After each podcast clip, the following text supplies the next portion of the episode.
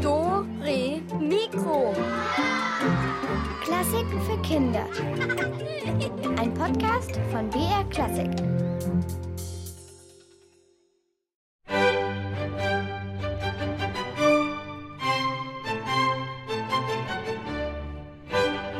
Hallo und Servus bei Dore Mikro. Heute geht's ab nach Salzburg. Da hat nämlich Wolfgang Amadeus Mozart als Kind gelebt. Salzburg, das ist in Österreich gleich hinter der Grenze von Bayern und dort sieht man die mächtigen Alpen. Die Salzach strömt durch die Stadt und es gibt enge Gassen und auch ein paar steile Felswände. Und durch diese Gassen und an den Felswänden vorbei machen wir jetzt einen Spaziergang.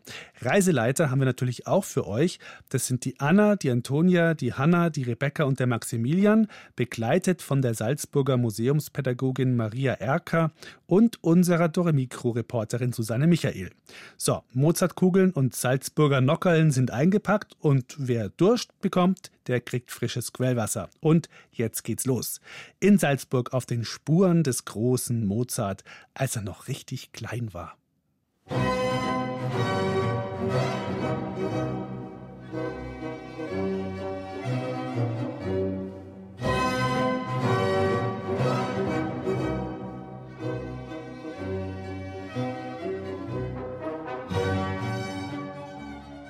Die Zeitreise auf Mozarts Spuren beginnt in den engen Gassen der Altstadt, der sogenannten Bürgerstadt.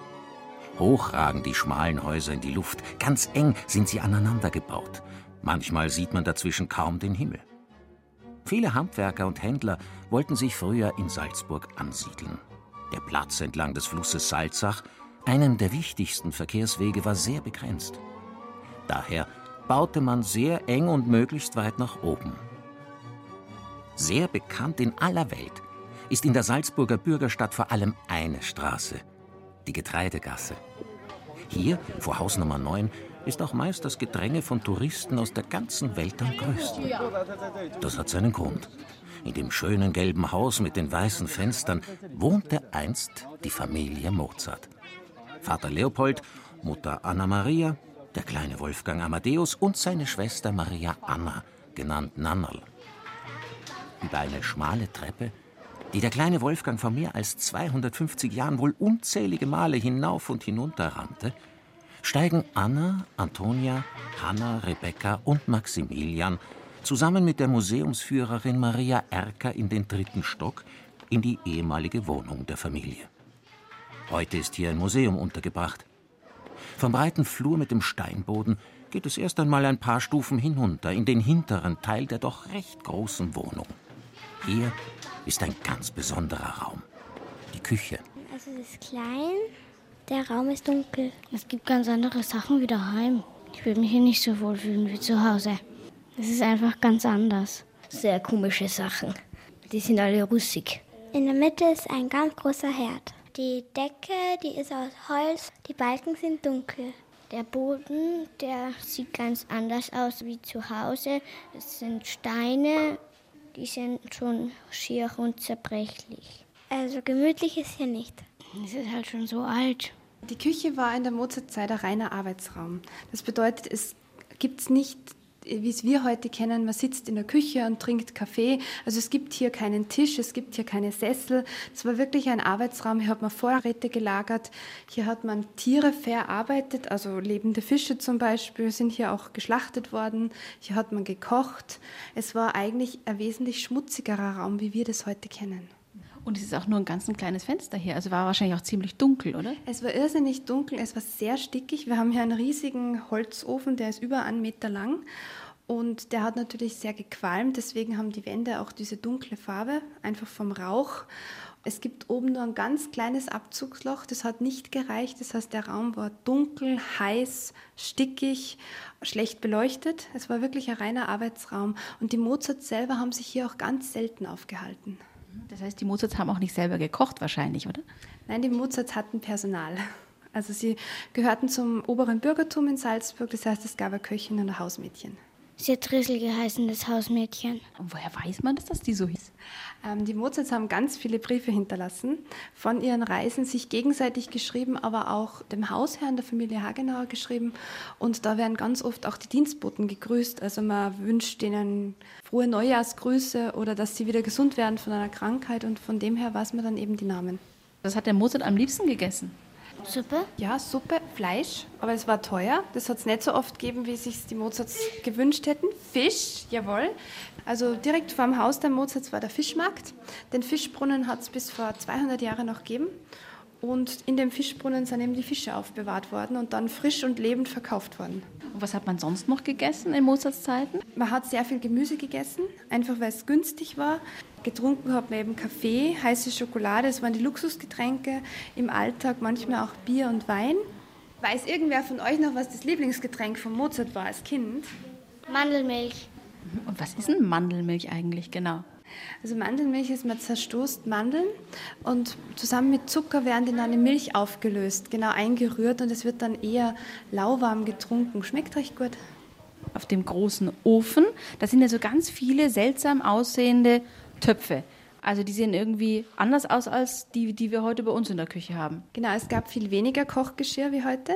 Man war viel sparsamer auf dem Gebiet, aber es schaut auch anders aus und es gibt ja ein paar Sachen, die sind wirklich sehr speziell.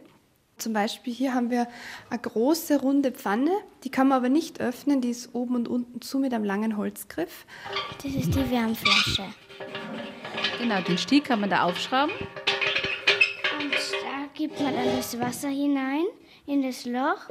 Dann legt man das ins Bett und zuschrauben. Und wenn man ins Bett geht, dann tut man die Wärmflasche hinaus und legt sich ins Bett.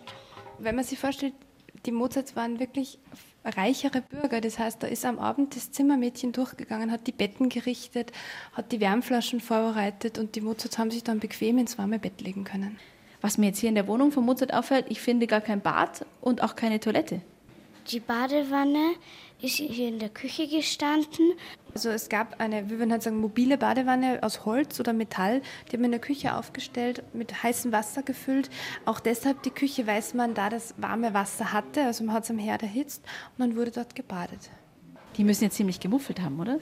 Ja, gemüffelt haben sie sicherlich, wenn man so selten badet. In der Mozartzeit war es unüblich, öfter zu baden, eigentlich nur so ungefähr einmal im Monat. Die Mozarts haben in England das tägliche Waschen kennengelernt. Der Leopold Mozart war der Meinung, die Engländer sind sehr fortschrittlich und wenn die das machen, dann kann das eigentlich nur gut sein. Ich glaube, noch viel entsetzter sind wir, wenn wir daran denken, die haben da auch nur dann die Kleidung gewechselt. Aha, oh meine Güte.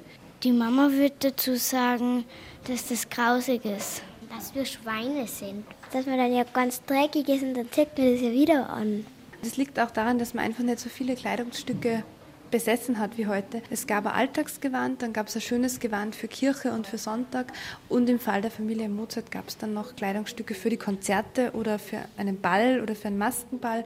Aber so wie wir es kennen, dass man einfach 20 T-Shirts im Kasten hat, das war unbekannt und das Waschen war auch viel mühseliger wie heute. Und die Toiletten, wo waren die jetzt? Toiletten waren unten im Innenhof. Der war früher bewachsen, also mit Gras und wir würden heute sagen ein Plumpsklo. Wohl weitaus öfters als in der Küche hielten sich die Mozarts in ihrem Wohnzimmer auf. Rebecca, Hanna, Anna, Maximilian und Antonia gefällt es hier sehr gut. Es ist viel heller als in der Küche. Man hat viel mehr Platz. Schöner Raum. Es war der hellste Raum und das ist ja was ganz Besonderes, denn wenn man aus dem Fenster schaut, normalerweise steht genau gegenüber schon das nächste Haus. Die Getreidegasse ist eine relativ schmale Gasse und dadurch, dass vorm Haus der Fischmarkt war, war da ein großer Platz, das heißt, man konnte Sonne reinlassen. Das war eine der hellsten Wohnungen hier in der Getreidegasse. Und was haben die Mozarts hier gemacht alles? Das Wohnzimmer hat alle Funktionen erfüllt, die ihr Wohnzimmer heute auch hat. Also gemeinsam beisammensitzen, essen. Vermutlich haben die Mozart-Kinder hier auch ihre Hausaufgaben gemacht. Also es gab ja kein eigenes Kinderzimmer. Musiziert hat man wahrscheinlich auch hier, weil es einfach größer ist als das Arbeitszimmer, was es gegeben hat, was eigentlich dafür gedacht war. Ja, aber was unseren Besuchern oder unseren jüngeren Besuchern halt immer auffällt, ganz schlimm, es hat keinen Fernseher gegeben. Hanna, Antonia, Rebecca, Anna und Maximilian fallen im Wohnzimmer der Mozarts auch die Porträts an den Wänden auf. Eines zeigt Wolfgang Amadeus Mozart im Alter von sechs Jahren in einem edlen lila Gewand, einem Geschenk der Kaiserin von Österreich, Maria Theresia, höchst persönlich. Er hat ganz viele Knöpfe auf seiner Jacke oben. Diese Knöpfe, die sind alle aus Gold. Genau, die sind alle aus Gold. Und es sind auch ganz viele Knöpfe dabei, die man eigentlich nicht braucht. Zum Beispiel am Ärmel da braucht man keine drei oder fünf Knöpfe. Die sind wirklich Dekoration und jeden Knopf musste man früher einzeln bezahlen. Also je teurer ein Kleid, desto mehr Knöpfe waren drauf. Was Rebecca noch auffällt an diesem Mozart-Bild, ist das Klavier im Hintergrund. Es sind immer nur zwei schwarze Tasten. Aber es können zwei schwarze Tasten, dann können wieder drei und dann wieder zwei und dann wieder drei. Wie kann sowas passieren auf einem Bild? Hat sich der wirklich nicht ausgekannt, der Maler? Schablonenbilder. Also der Hintergrund wurde dann praktisch beim Maler bestellt. Man hat sich dann aussuchen können, ich hätte gerne eine Säule im Hintergrund oder einen Schreibtisch oder eine schöne Landschaft oder einen Vorhang. Und der Maler, der dürfte nicht allzu viele Klaviererfahrungen gehabt haben. Gleich hinter dem Wohnzimmer befindet sich das Schlafzimmer der Mozarts. Dass genau hier in diesem Raum der kleine Wolfgang am 26. Januar des Jahres 1756 das Licht der Welt erblickte, können sich Anna, Antonia, Rebecca und Maximilian nur schwer vorstellen. Der ist nicht im Krankenhaus geboren worden. Hier im Schlafzimmer oder wahrscheinlich im Schlafzimmer, sowohl er als auch die Schwester, es war in der Mozartzeit auch nicht üblich, in ein Krankenhaus zu gehen, sondern es war üblich, dass die Hebamme oder der Arzt nach Hause kommt. Und heute haben wir hier im Geburtszimmer eine Geige stehen. Genau, die Kindergeige von Wolfgang Mozart. Er hat sehr früh Geige begonnen, deswegen ist es wirklich eine Kindergeige, also sie ist viel kleiner als Erwachsenengeige. Und wenn man sich mal die genau anschaut, uns fehlt meistens etwas, wenn man sich die anschaut. Die Schulterstütze. Genau. Die war noch nicht erfunden. Also das musste man so halten. Woher weiß man denn jetzt, dass genau diese Geige die Mozart-Geige ist? Also wir wissen immer dann, dass das Instrument jetzt wirklich vom Mozart stammt, wenn man genau nachvollziehen kann, wer hat das Instrument besessen und wer hat es dann zu uns gebracht. Also in dem Fall bei der Kindergeige wissen wir ganz genau, aha, wir wissen, wann sie gekauft wurde, wir wissen, wer sie gebaut hat, wir wissen, dass der Leopold sie gekauft hat, seinem Sohn geschenkt hat und wir wissen, welchen Weg sie nach dem Tod von Mozart gegangen ist, bis sie bei uns gelandet ist. Also wir können alle Besitzer nachvollziehen.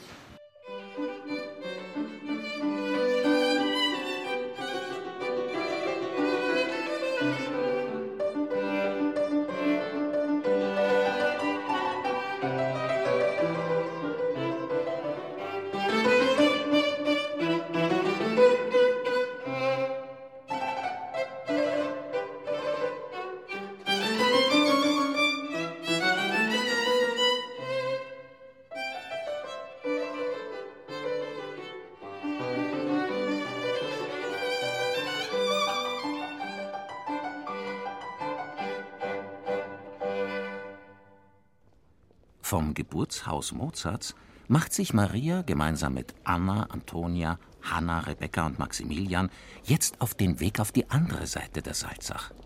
Ziel ist das Wohnhaus von Mozart am Markatplatz.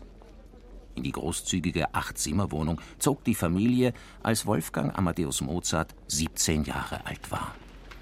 Eine herrschaftliche, breite Treppe führt hinauf in den ersten Stock des Hauses, direkt hinein in den großen Tanzmeistersaal. Es ist groß, es sind viele Touristen. Es ist auch ein Kronleuchter da an der Decke. Das sieht ja sehr fein aus.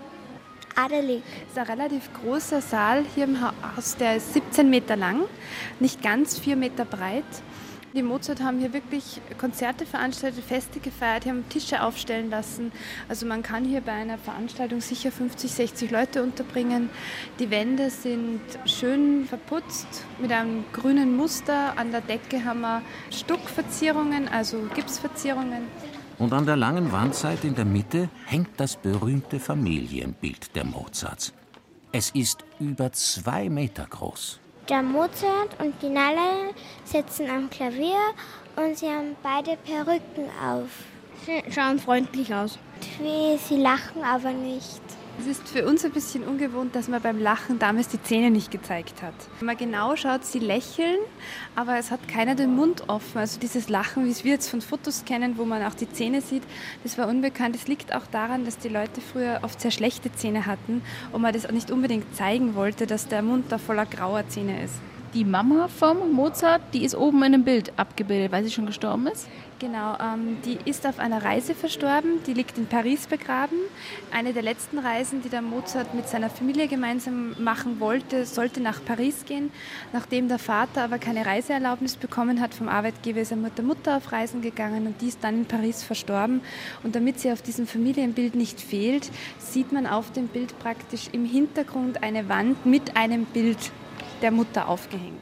Anna und Hanna fallen hier im Tanzmeistersaal vor allem die bunt bemalten Holzscheiben an den Wänden auf. Die brauchten die Mozarts zum Bölzelschießen. Mit Gewehren schoss man auf diese hölzernen Zielscheiben. Vermutlich wurde auch hier im Tanzmeistersaal ausgiebig gespielt. Die Familie liebte diesen Sport. War der gut in Bölzelschießen? Also es war die ganze Familie ziemlich gut. Ähm, wir wissen, dass der Mozart ein eigenes Gewehr hatte, auf das er sehr stolz war, das außer ihm auch niemand benutzen durfte. Also das, da war er ganz eigen. Und ja, die waren alle ziemlich gut. Also diese Scheiben hier, die sind alle nach einer Beschreibung der Familie Mozart gemalt, sind aber modern. Also die wurden von uns fürs Museum gestaltet. Die echten Scheiben gibt es nicht mehr. Aber wir haben Briefe, wo der Mozart und der Leopold genau beschreiben, was sie auf ihre Scheiben malen möchten. Und diese Scheibe, da sieht man die Nannal am Klavier und der Hund der Familie, das Pimpal, sitzt auf dem Klavier. Es schaut ein bisschen aus, wie wenn er tanzen würde. Man hat auf die Scheiben immer Sachen gemalt, die lustig sein sollten.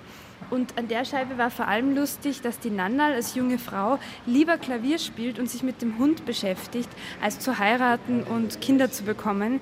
Die Nannal war nämlich für ihre Zeit schon sehr alt und hat erst mit 33 Jahren geheiratet. Die meisten Frauen haben so mit 18 bis 24 Jahre geheiratet. Der Hund ist weiß und hat graue Flecken. Das heißt, der Mozart hat einen Hund? Ja, das weiß man. Den Hund bekam die Familie erst hier im Tanzmeisterhaus und da war der Mozart schon auf jeden Fall 17 Jahre alt. Und der hieß Pimpel, aber am verliebtesten von alle war eigentlich die Nannal in diesen Hund. Also es war der Familienhund. Und wir wissen, wenn die Nannal und ihre Mutter sich Briefe geschrieben haben, dann ist auch immer der Satz drinnen, sie sollen gut schauen, ob es der Madame Pimpel gut geht, ob die gut gefüttert wird und auch spazieren geführt wird. Also die war so der Familienliebling. Der Mozart hat aber andere Haustiere auch noch gehabt. Was denn? Vögel. Es gibt Berichte von Kanarienvögeln und von einem Star, also Singvögel. Neben dem großen Familienbild gibt es hier im Tanzmeistersaal noch ein ganz besonderes Instrument zu sehen.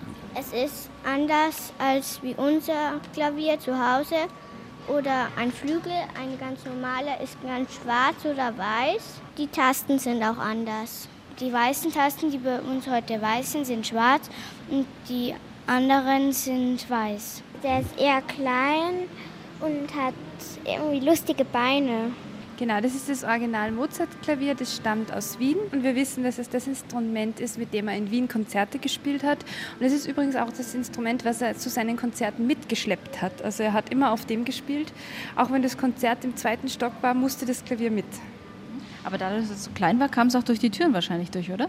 Ja, wesentlich leichter, wie wir es heute mit dem Flügel haben. Wenn man mal genau schaut, wir haben schon gehört, die Füße sind relativ zierlich, relativ klein. Man kann die abnehmen und dann kann man das wie einen riesengroßen Koffer transportieren. Es ist auch kürzer wie unser Klavier heute. Es hat nicht so viele Tasten. Unser Klavier heute hat 88 Tasten und das Klavier der Mozartzeit hat ungefähr halb so viele. Und die Pedale sind auch nicht da unten, sondern es ist oben. Genau, also statt den Pedalen gibt es Kniehebel. Wir kennen es ja, dass man mit dem Fuß aufs Pedal steigen muss. Hier gibt es das nicht. Das Pedal klebt praktisch unten am Klavier dran und ich muss mit den Knien von unten drücken. Und das ist gar nicht so einfach beim Spielen. Die meisten Musiker stellen sich dann unten ein Stockerl hin, wo sie die Füße drauf tun, damit es leichter an die Pedale kommen. Was ja auch toll ist an so einem Instrument, das ist jetzt zwar schon sehr alt, aber man kann noch drauf spielen. Man kann noch drauf spielen, es wird auch regelmäßig noch gespielt. Also es gibt immer wieder Konzertveranstaltungen auf dem Originalflügel von Mozart.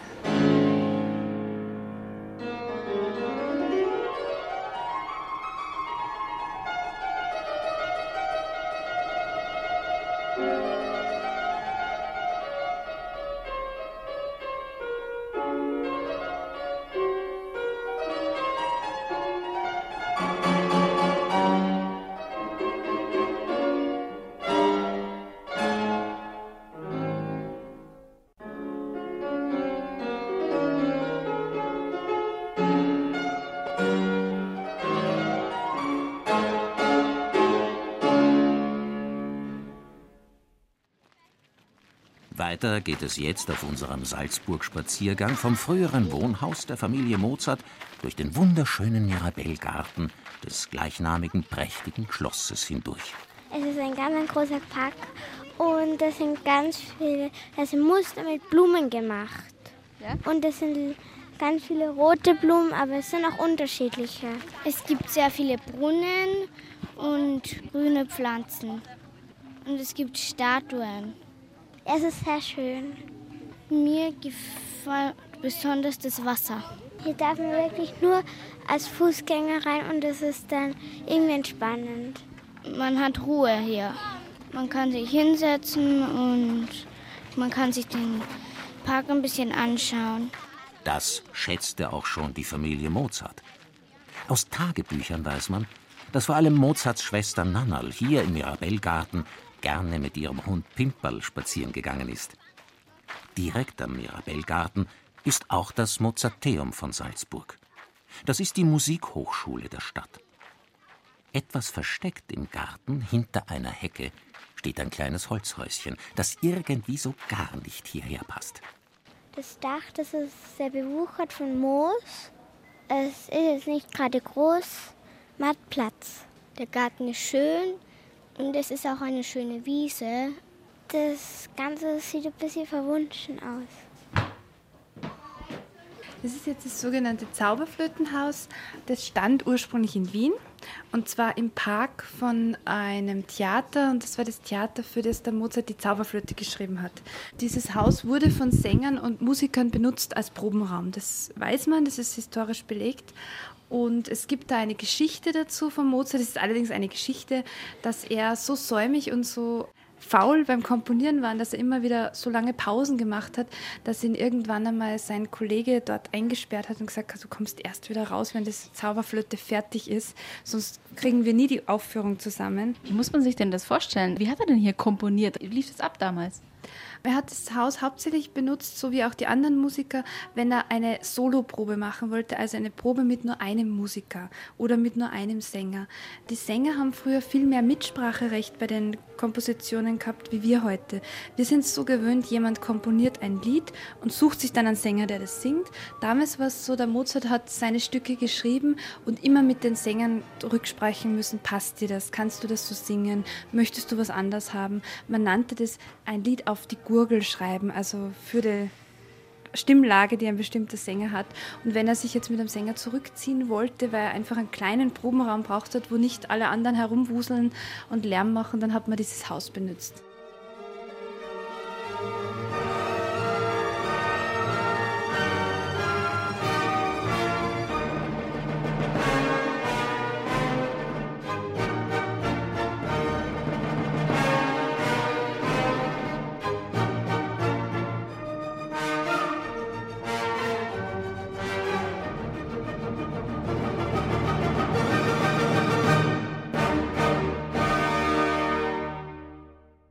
Die Zauberflöte ist wohl eine der bekanntesten Opern, die Wolfgang Amadeus Mozart komponiert hat. Auch wenn ihm nachgesagt wird, er hätte dabei etwas getrödelt, war er beim Komponieren insgesamt sehr fleißig. Im Laufe seines Lebens entstanden unzählige Werke. Viele Handschriften sind auch heute noch erhalten. Da sie sehr wertvoll sind, liegen sie in einem großen Tresor. Vom Zauberflötenhäuschen geht es vom Garten gleich die Stufen hinunter in den Keller.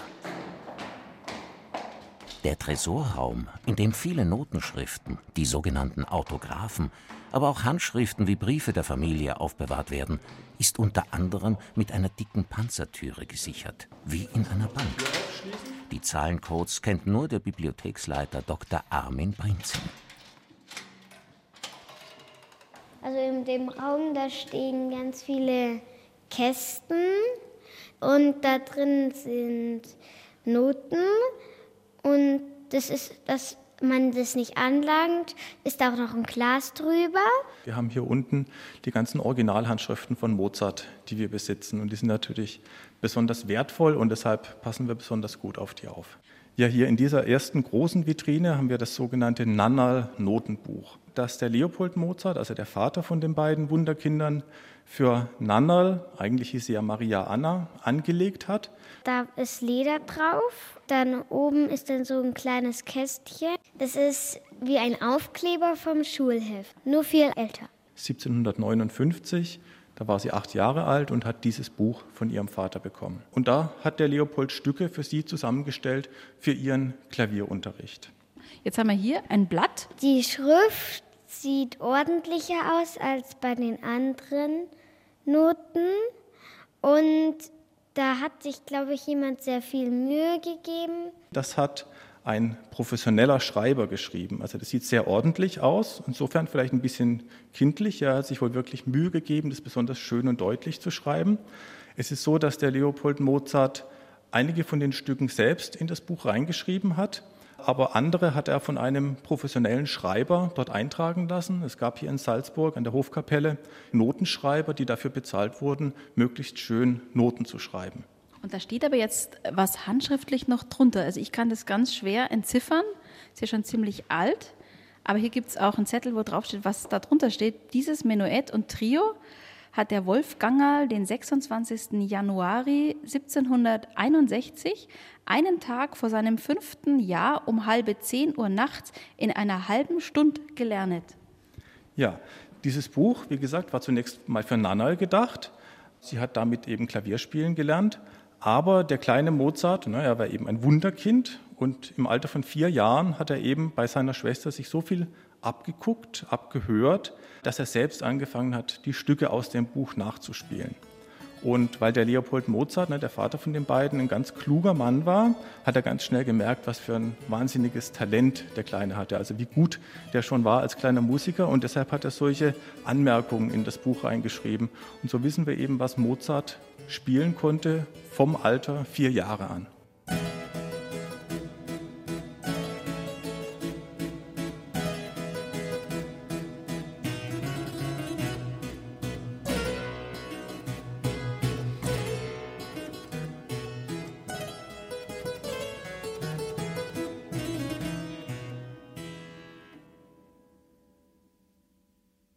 Weiter rechts in der Vitrine im Autographentresor ist ein anderes Originalnotenblatt zu sehen.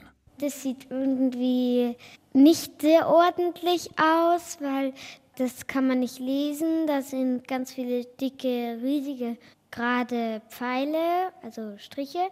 Ja, das ist eines der allerfrühesten Autographen von Mozart. Also das ist ein Stück, das Mozart nicht nur selbst komponiert hat, sondern auch selbst aufgeschrieben hat. Wir gehen davon aus, dass er das im Alter von acht Jahren geschrieben hat, und zwar auf der großen Reise durch Westeuropa. Da waren die ja längere Zeit unter anderem in Paris und in London. Und wir denken, dass er das 1764, also mit acht wahrscheinlich in London oder vielleicht auch noch ein bisschen früher schon in Paris geschrieben hat. Von der Schrift her, da würde man eigentlich denken, das hat ein Erwachsener geschrieben. Und es sieht aus, als hätte der das schnell, schnell hingeschrieben. Ja, das ist eben das Faszinierende bei Mozart. In dem Alter war er eigentlich schon ein fertiger Musiker und Komponist. Er hat ja schon einiges komponiert gehabt.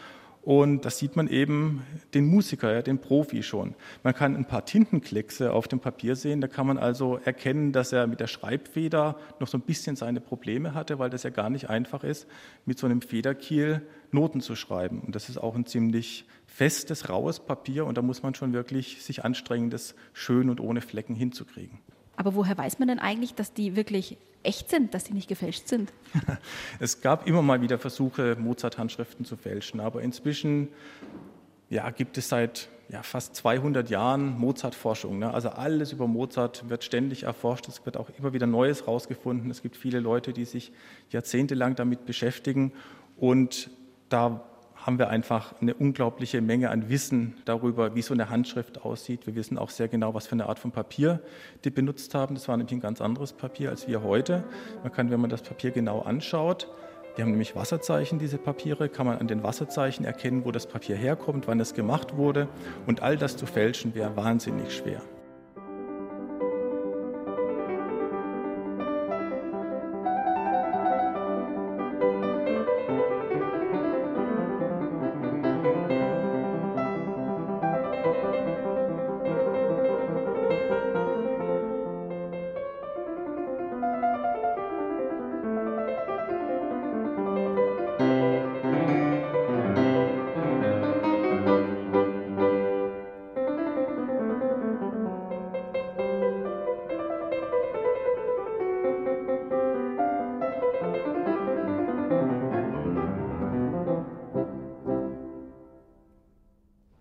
Dem Besuch im Autographentresor geht es jetzt wieder über den Markatsteg zurück auf die andere Seite der Stadt. Der Blick vom Steg auf die Altstadt mit ihren vielen Dächern und Türmen ist hier besonders schön und eindrucksvoll. Majestätisch thront darüber die Festung Hohensalzburg, das Wahrzeichen der Stadt. Die Burg scheint förmlich aus dem Felsen herauszuwachsen. Von hier sind es nur wenige Minuten bis zum Dom mit seiner prächtigen Fassade und seiner mächtigen Kuppel.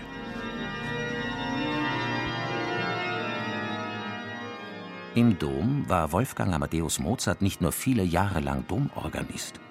Hier wurde er auch kurz nach seiner Geburt getauft, weiß Maria Erker.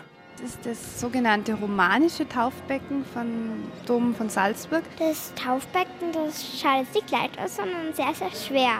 Das steht auf so einem Kreuz, wo Löwen drauf sind. Es steht an Betonsäulen. Das ist ein Muster mit Menschen und sie haben einen Stab in der Hand. Der Salzburger Dom ist ja mehrfach abgebrannt und wieder aufgebaut worden und das stammt noch aus einem von den ganz, ganz alten Bauwerken. Und das gab es auch schon in der Mozartzeit. Und möglicherweise ist der Mozart auch hier drin getauft worden. Also wir wissen, er ist im Dom getauft worden und vielleicht sogar in dem Taufbecken. Und gibt es da auch noch Unterlagen oder sowas davon, dass der tatsächlich hier getauft hat? Wo weiß man das eigentlich? Es gibt noch das Taufbuch aus der Mozartzeit und da steht auch der volle Name von Mozart drin. Mozart hieß nämlich nicht nur Wolfgang Amadeus Mozart, sondern hat eigentlich einen viel längeren Namen. In seinem Taufregister steht Johannes Chrysostomus Theophilus Wolfgangus Mozart. Und das Amadeus, das hat er sich selber ausgedacht. Was ganz wichtig ist, auf der Taufurkunde stehen auch der Namen der Eltern, des Taufpartners und so weiter. Und ganz unten ein kleiner Vermerk, Phil Leck, das war ein Lateinwort, filius legal, also ein legal geborenes Kind. Da hat man aufgeschrieben, ob das ein Kind war, was von Eltern geboren wurde, die geheiratet haben, oder ob das vielleicht eine Mutter war, die einfach nur so ein Kind bekommen hat, was in der Mutterzeit ein bisschen problematischer war. Anna, Antonia, Hanna, Maximilian und Rebecca sind nun schon einige Stunden in Salzburg unterwegs. Langsam bekommen sie ein wenig Hunger. Zeit für eine Jause, wie man hier in Österreich sagt. Nicht weit vom Dom entfernt gibt es die älteste Bäckerei von Salzburg im Kloster St. Peter. Seit über 800 Jahren werden hier Brot, Rosinensemmeln und Finchgern verkauft. Bestimmt hatte sich Wolfgang Amadeus Mozart hier auch schon schmecken lassen. Sehr gut, lecker. Gut schmeckt es. Nach selbst gebacken. Vor allem ist es auch noch ganz warm, gell? Sehr gut, mir schmeckt es immer. Wir holen uns jeden Tag was. Direkt vor der Bäckerei dreht sich seit vielen hundert Jahren das große Wasserrad, mit dem heute Energie, also Strom erzeugt wird. Das Wasser kommt aus dem sogenannten Almkanal, der aus dem Inneren des Mönchsberges zum Kloster St. Peter führt. Vor über 850 Jahren haben die Mönche diesen Stollen durch den Berg gegraben, um die Stadt mit Wasser zu versorgen. Einmal im Jahr werden die unterirdischen Gänge gereinigt. Da während der Almabkehr dort kein Wasser fließt, kann man dann die Mönchsberger Unterwelt erforschen.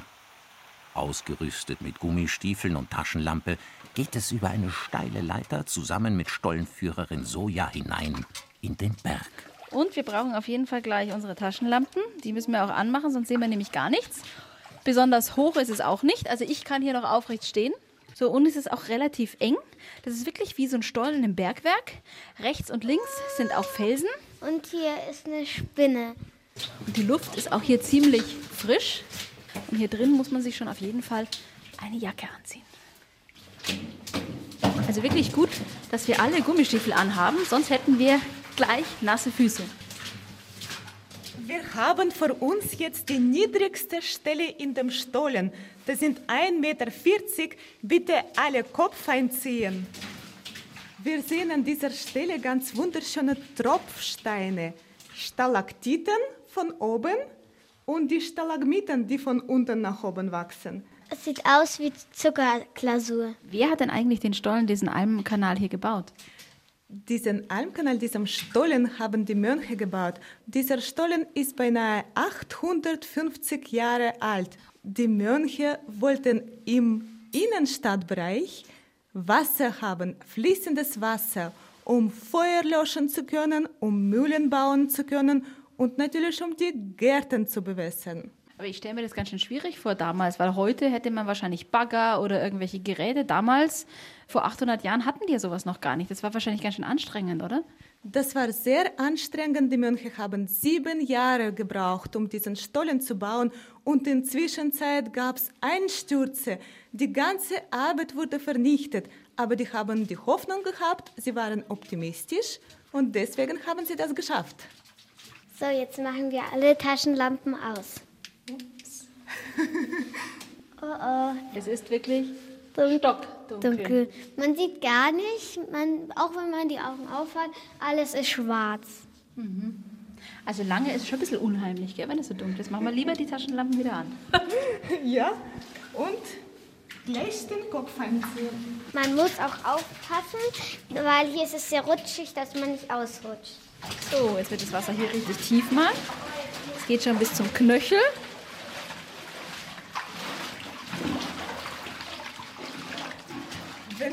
Wenn wir auf den Boden schauen, sehen wir ganz schöne Marmorplatten da.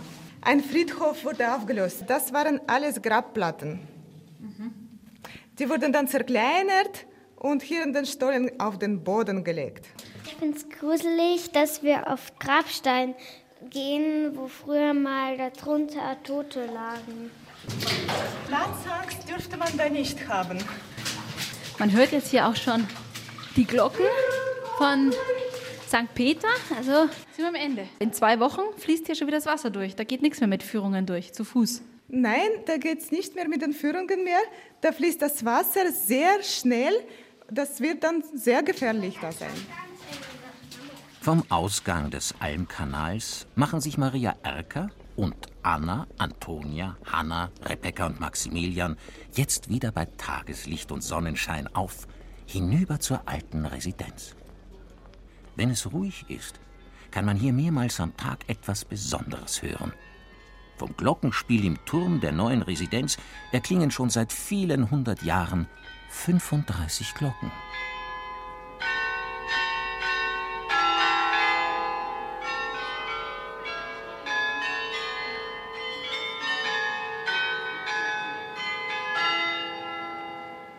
Hat es jemand erkannt? Weiß jemand, was das für eine Melodie war? Nein. Es gibt einen Ort, da kann man nachschauen. Und zwar an der Ecke von der alten Residenz gibt es einen Schaukasten. Da steht immer genau, was gespielt wird. Da kann man mal hinschauen. Menuett aus der Oper Don Giovanni von Wolfgang Amadeus Mozart. Die alte Residenz wollen sich Anna, Antonia, Hanna, Rebecca und Maximilian aber nicht nur von außen anschauen. Hier in den großen, beeindruckenden Gebäuden herrschten zu Mozarts Zeit die Fürsterzbischöfe über die Stadt. Die Residenz war sozusagen ihr Palast. Nicht nur von außen sehen die Gebäude beeindruckend aus, auch von innen finden Anna, Antonia, Hanna, Rebecca und Maximilian, als sie im fürstlichen Carabinieri-Saal stehen. Hier sind Kronleuchter an der Decke und es sind ganz viele große Fenster und Spiegel. Sieht hier aus wie in einem Schloss. Hier sieht es ganz herrschaftlich aus. Vornehm und es ist ganz viel Gold und Silber. Das war der Veranstaltungssaal des Erzbischofs. Hier haben Konzerte stattgefunden, hier haben Feste stattgefunden. Er ist sehr, sehr lang. Was glaubt ihr, wie viele Meter hat dieser Saal? Schon ein paar Meter. Vielleicht über 150? Also 50 ist schon ganz gut. Etwas über 50 Meter sind es. Also hier haben viele Besucher Platz. Sicher um die 100, 120 Gäste waren kein Problem. Und es war im Winter auch recht schwierig, den zu heizen, weil man steht hier auf Steinboden. Was ist denn das für Stein? Wisst ihr das? Marmor. Marmor. Marmorboden, der ist im Winter sehr kalt. Und zum Heizen gibt es nur hier links und rechts von der Tür jeweils einen großen Kamin. Was war denn der Erzbischof überhaupt für eine Person, für ein Mensch? Also, was hat denn der hier in Salzburg gemacht? Der Erzbischof war der Landesherr, also er war der Herrscher von Salzburg und zwar Herrscher über die Kirche, Herrscher über das Land, über die Stadt, gleichzeitig auch oberster Richter, also das war alles in einer Person sozusagen der Alleinherrscher von Salzburg.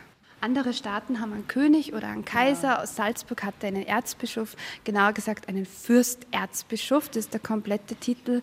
Und Salzburg war in dieser Zeit sowas wie ein eigener Staat. Wolfgang Amadeus Mozart hat hier im Carabinieri-Saal auf Einladung des Fürsterzbischofs auch öfters Konzerte gegeben, das weiß man aus alten Aufzeichnungen.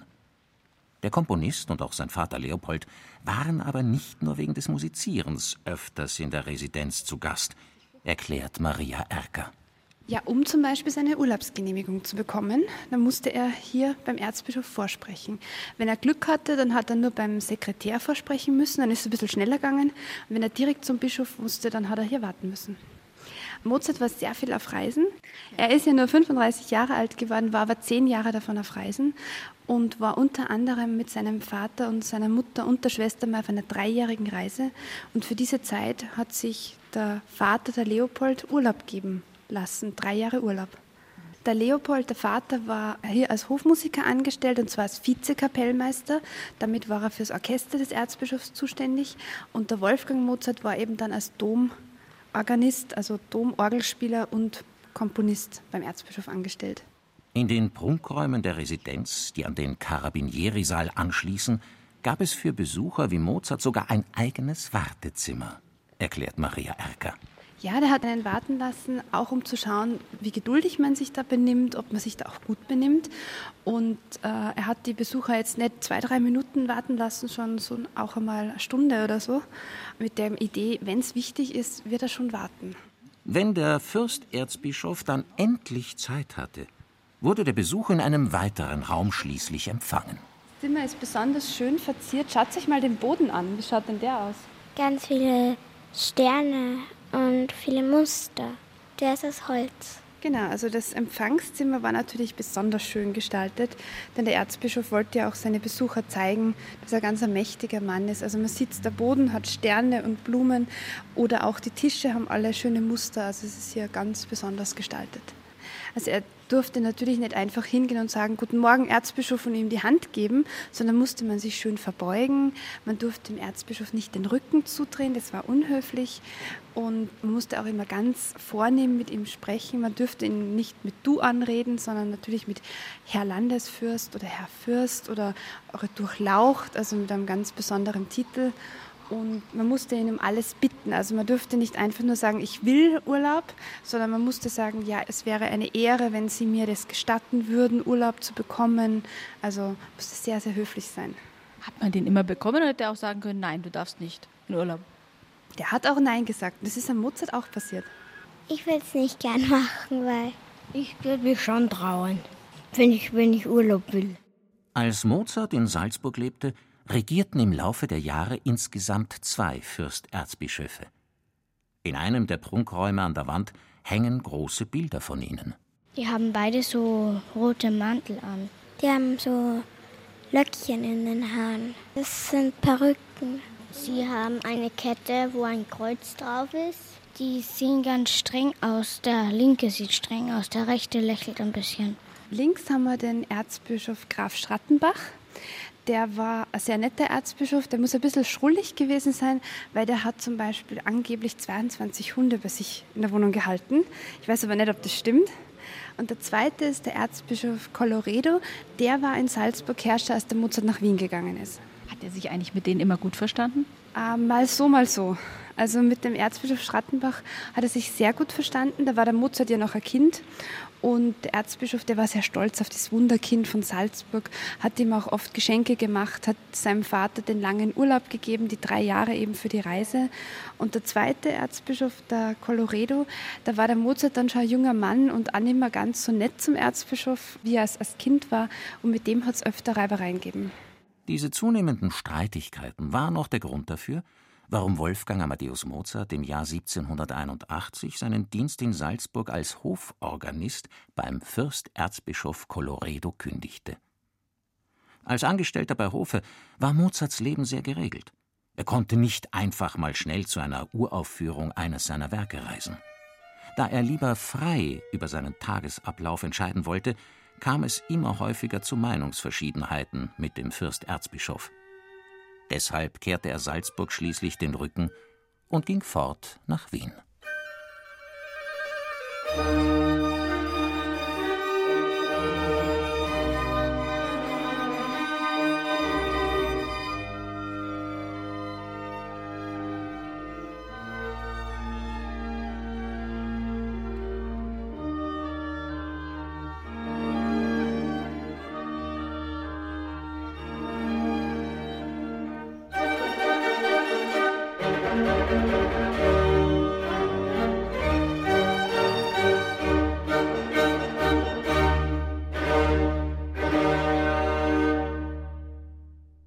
Von dem ehemaligen Amtssitz der Fürsterzbischöfe von Salzburg sind es nur wenige Meter bis zum Friedhof des Klosters St. Peter. Am Fuße des Mönchsberges liegt Salzburgs ältester Friedhof. Ruhig und idyllisch ist es hier. Efeu und Moos wachsen an vielen der alten Grabsteine. Der Trubel der Getreidegasse ist weit entfernt. Seit über 1300 Jahren werden hier Tote begraben. Auch viele berühmte Salzburger Bewohner fanden hier ihre letzte Ruhestätte, darunter auch Mozarts Schwester Nannerl. Marianne, Fre Freifrau von Berchtold zu Sonnenburg, Schwester Wolfgang Amadeus Mozart. Geboren 30.07.1751, gestorben 29.10.1829. Wenn man den Grabstein liest, dann steht eben ihr Name und drunter Schwester Wolfgang Amadeus Mozart. Also sie ist eigentlich mehr dadurch berühmt geworden, dass sie die Schwester von Mozart ist und nicht dadurch, dass sie selber eigentlich auch eine Musikerin war. Wo ist jetzt der Mozart begraben? Genau, also Mozart ist in Wien begraben. Eigentlich ist die ganze Familie zerstreut. Nannal ist eben hier in St. Peter begraben. Leopold Mozart ist auch in Salzburg begraben, allerdings auf einem anderen Friedhof. Die Mutter ist in Paris begraben und der Mozart, der Wolfgang Mozart in Wien. Es ist recht groß und es sind zwei Säulen und es sind auch viele Blumen drauf. Ein paar Rosen sehe ich noch. Sind da noch mehr begraben? Ja, da liegen mehrere Leute drin. In der Mozartzeit war es nämlich ganz normal, dass sich verschiedene Familien gemeinsam ein Grab geteilt haben. Das war ein bisschen billiger und dann war auch immer jemand da, der auf das Grab schaut. Und Mozarts Schwester ist zum Beispiel zusammen mit dem Komponisten Johann Michael Haydn hier begraben. Also der war ein Freund und die Familien waren gut befreundet und haben sich eben hier auch das Grab geteilt.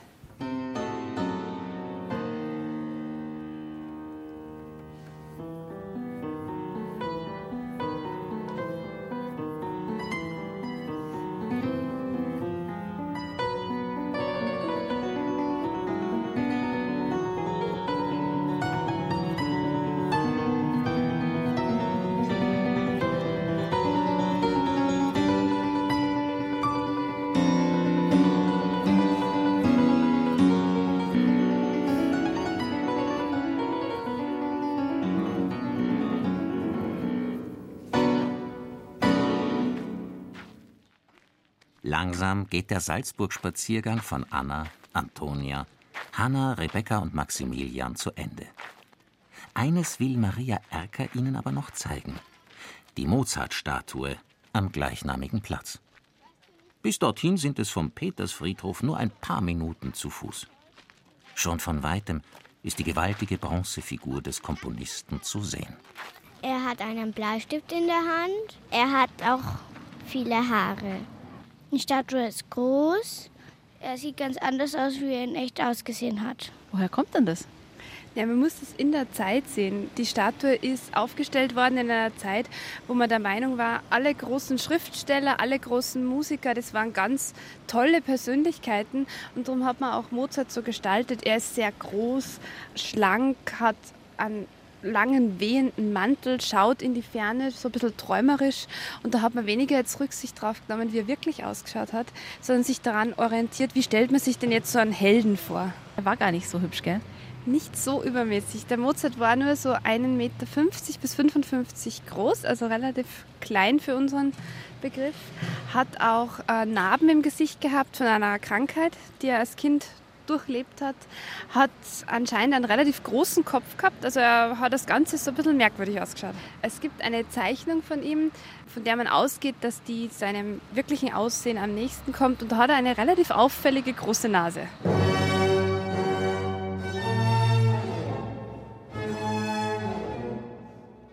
Auch heute ist Wolfgang Amadeus Mozart in seiner Geburtsstadt Salzburg allgegenwärtig. Das haben Anna, Antonia, Hanna, Rebecca und Maximilian an vielen Ecken der Altstadt erfahren. Sie entdeckten Orte, die auch heute noch an das Musikgenie erinnern und seine Zeit, die er in Salzburg verbrachte, wieder aufleben lassen. Obwohl Wolfgang Amadeus Mozart bereits als junger Erwachsener aus Salzburg wegging, ist er zweifelsohne der berühmteste Einwohner der Stadt und wird ewig mit ihr in Verbindung gebracht werden.